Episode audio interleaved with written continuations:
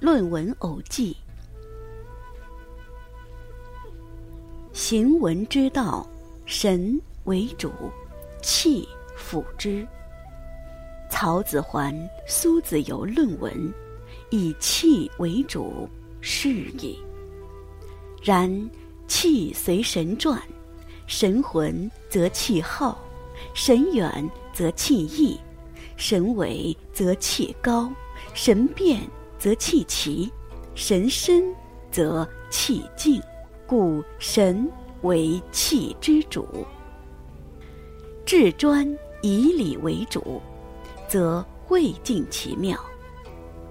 盖人不穷理读书，则出此彼背空疏；人无经济，则言虽累读，不适于用。故义理、书卷、经济者，行文之时。若行文，自另是一事。譬如大将操金，无土木材料，纵有尘风进恶手段，何处设施？然有土木材料而不善设施者甚多，终不可为大将。故文人者，大将也。神气英杰者，匠人之能事也；义理书卷经济者，匠人之材料也。古人文字最不可攀触，只是文法高妙。神者，文家之宝，文章最要气盛，然无神以主之。则气无所负，荡乎不知其所归也。神者，气之主；气者，神之用。神只是气之精处。古人文章可告人者为法耳，然不得其神而徒守其法，则死法而已。要在自家余读时微会之。李汉云：“文章有千军万马，丰田与稷，既无人生。”此语最形容的气好。论气不论事，文法总不备。神气者，闻之最精处也；音节者。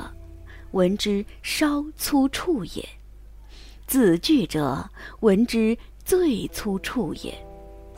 然余为论文而至于字句，则闻之能是尽矣。盖音节者，神气之纪也；字句者，音节之举也。神气不可见，于音节见之。音节无可准，以字句准之。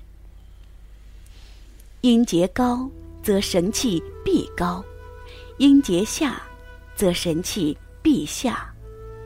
故音节为神气之纪。一句之中，或多一字，或少一字；一字之中，或用平声，或用仄声。同一平字、仄字，或用阴平、阳平、上声、去声、入声，则音节迥异，故字句为音节之举。积字成句，积句成章，积章成篇，合而读之，音节现矣；歌而咏之，神气出矣。文贵奇，所谓真爱者，必非常物。然有奇在字句者，有奇在意思者，有奇在笔者，有奇在丘壑者，有奇在气者，有奇在神者。字句之奇，不足为奇；弃奇，则真奇矣；神奇，则古来亦不多见。此地虽如此，然字句亦不可不齐，自是文家能事。杨子、太玄、法言，昌黎甚好之，故昌黎文奇。其气最难识，大约忽起忽落，其来无端，其去无迹。读古人文，于起灭转接之间，绝有不可测识处，便是奇气。奇，正与平相对。气虽盛大，一片行去，不可谓奇。奇者，于一气行走之中，时时提起。太史公伯夷传，可谓神奇。文贵简，凡文，笔老则简，意真则简，辞切则简，理当则简，味淡则简，气韵则简。品贵则简，神远而含藏不尽，则简。故简为文章静静。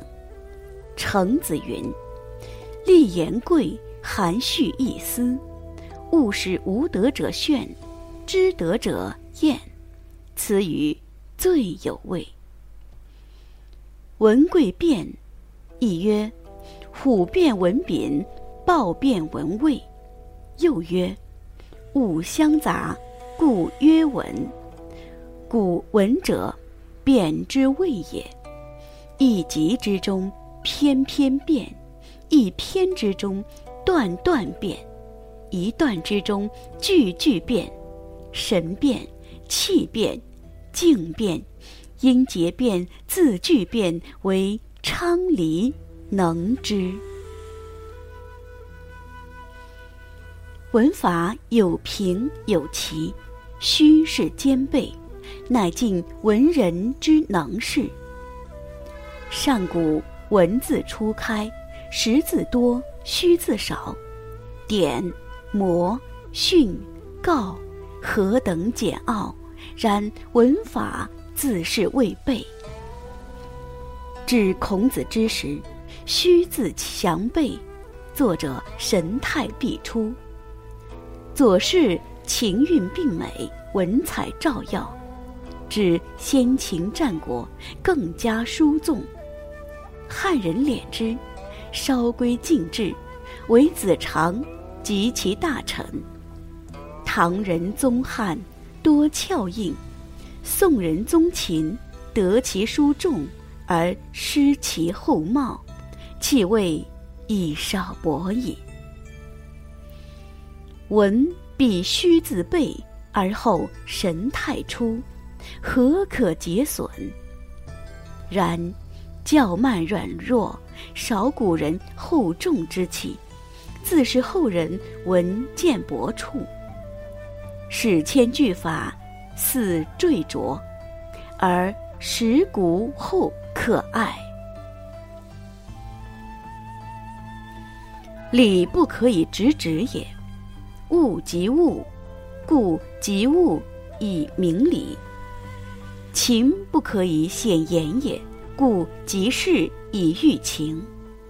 即物以明理，庄子之文也；即事以喻情，史记之文也。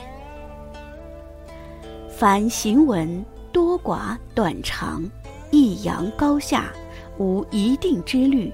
而有一定之妙，可以意会而不可以言传。学者求神气而得之于音节，求音节而得之于字句，则思过半矣。其要只在读古人文字时，便设以此身代古人说话，一吞一吐。皆有彼而不由我。烂熟后，我之神气，即古人之神气，古人之音节，都在我喉吻间。合我喉吻者，便是与古人神气音节相似处。久之，自然铿锵发金石声。